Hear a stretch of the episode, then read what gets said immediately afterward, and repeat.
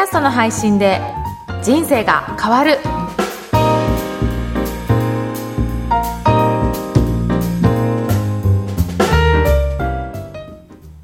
こんにちは、小ラボの岡田です。こんにちは上田です岡田さん今日もよろしくお願いしますよろしくお願いします。今日はテーマはどんな感じでいきますか？はい。今日はですね、はいオープニングトークやエンディングトークについてちょっとお話ししたいなと思います。はい、うん。これもですね、あの、実際に質問があったので、これってどういう風に作ったらいいでしょうっていう、やっぱり配信してる人たちも、はい。どういう風にやったらいいかって悩むところだと思うので、うんまあそのあたりどういう風にすればいいのかっていうのがちょっと参考になればなと思いましたので、はい。ご紹介したいと思います。お願いします。はい。で、やっぱりラジオとかでも、うん。いきなりその本編に入るっていうよりは、はい。やっぱり始まった時うん。になんか挨拶して、季節の挨拶したりとか、まあそういった導入部分を入れる番組ってやっぱり多いですよね。はい。うん、基本そんな感じがそうですよしますね、はい。特にまあね、ラジオって、このポッドキャストよりも全然、あの、長いので、うん。それで最初の導入部分で、これから始まるよっていうワクワクするような感じになるのがいいかなと思うんですよね。うん。で、ポッドキャストもそういう感じで、なんかちょっと、はい。あのーオープニングの時に、その時事ネタだったりとか、その時やったこととかも、そういうのも話して、そこから徐々に入っていくっていうのもいいんじゃないかなと思いますね。はい。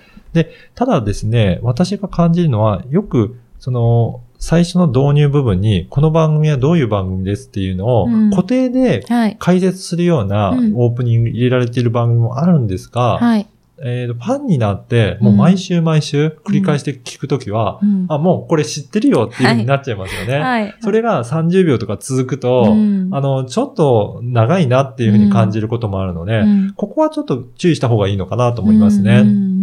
やっぱり繰り返し聞いていただける、すごくはい。ファンの方にとって、なんかいろいろためになるようなことをやれ、やれたらなと思いますので、うん。毎回毎回違った話題でうんトークするんだったら、うんそれも楽しみになりますよね。そうですね。はい。うん。なのでいいですけど、うんまあちょっとあまり固定なものを、うん。あの、オープニングとかに使うのは、ちょっと避けた方がいいのかなと思います。うん実際私もそういった番組って、実は早送りしたりとか したこともあるのはいはいで、はい。ね、やっぱり飛ばされるとあんまり意味ないなっていうのは思いますね。うん。で、これはやっぱりエンディングのところもはい。同じかなと思っていて、まあ最後にいろいろお知らせと、だったりとか、はいえっ、と、告知だったりすると思うんですけど、うん。これも、あの、固定なものを挿入すると、うん。あ、またお知らせかと思って、うん。なんとなく雰囲気で感じ取っちゃうので、うん。もうそこで聞き終わっちゃって、はい。まあ最後まで聞いてもらえないとかあると思うんですよね。うん。でもこれも工夫次第かなと思っていて、はいこういったあのパーソナリティの方同士で、うん。その話題についてうん。トークすると、はい。それも話の一部のように感じてもらえると思うんですよね。うんうんで、毎回だから、あの、ちょっとアレンジしたりとか、新しい情報を加えるとかして、はい。それで告知とかお知らせすると、うん。そうするとそこも楽しんで聞いてもらえるようになるかなと思うんですよね。うんうんうん。なんかそういった工夫をしながら、オープニングとかエンディングもは、いできるだけ毎回収録して、はい配信していただきたいなというふうに考えてますうね。んうん。上田さんいかがですかね？あそうですね。私はその生放送のラジオ番組を作っていたことがあったんですけども、はい。やっぱりそういう時もオープニングはその固定の話ではなくて、あくまでその DJ さんが思ったこととか、最近あってこうクスッとしたことをうん。2,、2 3分で話していただいて、その後曲挟んでこう、今日はじゃあこういう内容をやるよっていうの、それはまあ、まあ、毎回ほとんど同じ話なんですけど、やっぱり最初と最後。で、エンディングも、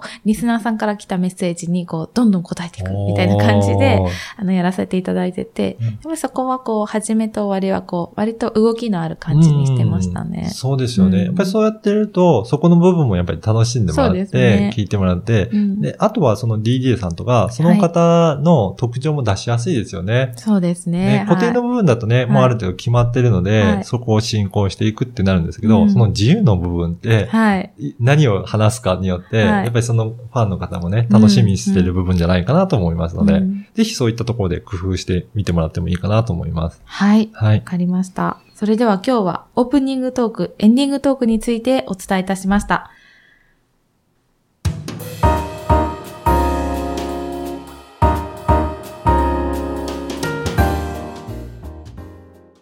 続いてはおすすめのポッドキャストのコーナーです。今回ご紹介する番組は何でしょうか？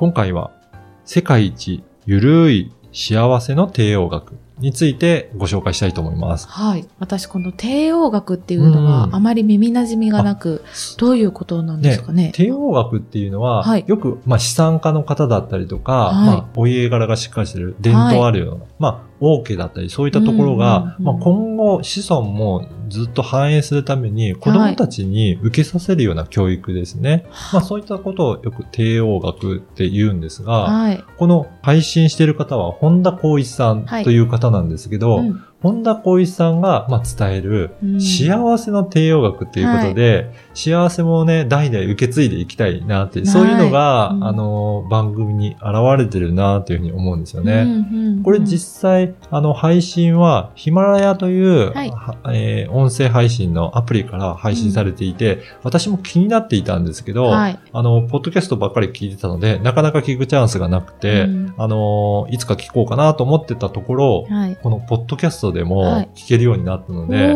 最近見つけて、はい。私もよく聞いています。えー。はい。え、この番組の岡田さんのこう好きポイントっていうのはどういうところなんですか？あの、本田光一さんが、はい。やっぱりすごいいろいろ経験をされていて、はい。何でも前向きというか、うん。明るく捉えているところがすごくい。いなと思っていて、うん。人生何があってもいいんじゃないの？っていうような、うん。結構、あのー明るい感じでやっていて、やっぱりくよくよ悩みがちだと思うんですけど、うん。それをどういうふうに良かったことに転換できるか、はい。というような考え方の、うん。まあ、捉え方の切り替えとかはい。を、いろんな視点でお話しいただくので、これ、1話は、まあ、5分から10分ぐらいの、すはいごくサクッと聞けるような内容ですので、うんそこを楽しみながら、うんいろいろ聞けるんじゃないかなと思っていて、うん私も、あの、バックナンバーを追っかけていきながら、今聞いているところですね。本田さんはなんでそのフラットにというか、はい。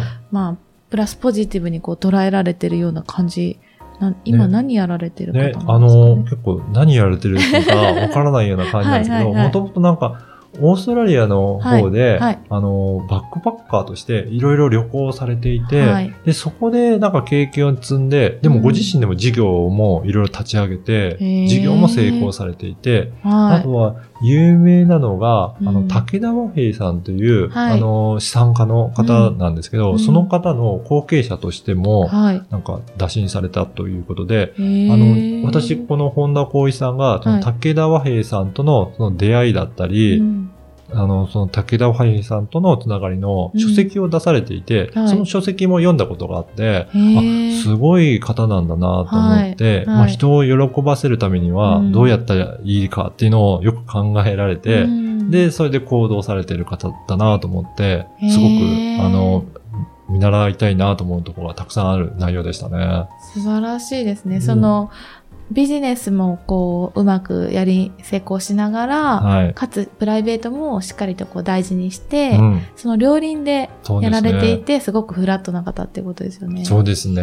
ううんん。ぜひ聞いていただけると、はい自分の思考のパターンとかも、うんいろいろちょっとき、あね、あのー考えるべきところがあるかなっていうのありますので、はい。ちょっと聞いてみていただければと思います。ちょっとタイトルだけ触れてもいいですか、はい、なんか例えば、外面がいい旦那さんに悩んでいますとか、ね願いが叶うにはどうしたらいいですかとかはね、なんかありそうですけど、ちょっとタイトルも面白そうですね。面白いですよね。はいね。あの、どちらかっていうと、その、普通人に言うと、はい恥ずかしいなっていうことでも、うんもう言っちゃおうよ、みたいな感じで、うんそれを出すことによって、はい。実は嫌われるんじゃなくて、うん。逆に好かれるっていうことがあるよっていうことで、うん。ブラックな部分を結構見せたりしながら、はい。で、み皆さんね、はい。やっぱり心の中でそういう部分もあるから、うんそこをオープンにすることによって、よはいり共感得たりすることもありますので、うんまあそういったところも楽しみながらやったらどうっていう、うんうんうん。番組ですので、うん。はい。いいですね。そのなんか、今の言うところで言うと、弱さをさらけ出すっていう部分とか、うんあとはその、そこからこう、それを楽しく伝えるというか、は それもすごい大事だなっていうのを思いました。ちょっと私も早速購読ボタンを押したので、はい聞かせていただきます。はい。はい。ということで、今日は世界一ゆるい幸せの帝王学についてご紹介いたしました。この番組のご感想、ご質問はツイッターでも受け付けています。ハッシュタグ、ポッドキャスト人生でツイートお願いします。最近、ポッドキャスト、この番組のツイッターって、はい。どんな感じでつぶやいてましたっけ？えっ、と、この番組も、うんあの、毎週毎週ツイッターでもうん。お伝えしてますし、はいああの、声ラボから発信している番組もツイートして、はい。こんなエピソードを発信してますよっていう、そういったツイートもしてますので、ぜひそちらもチェックしていただければなと思います。なんかそこにね、リプライでもいいから、こう番組の感想などもちらっといそうですね。入れていただけると嬉しいですね。はい。はい。それでは岡田さんありがとうございました。ありがとうございました。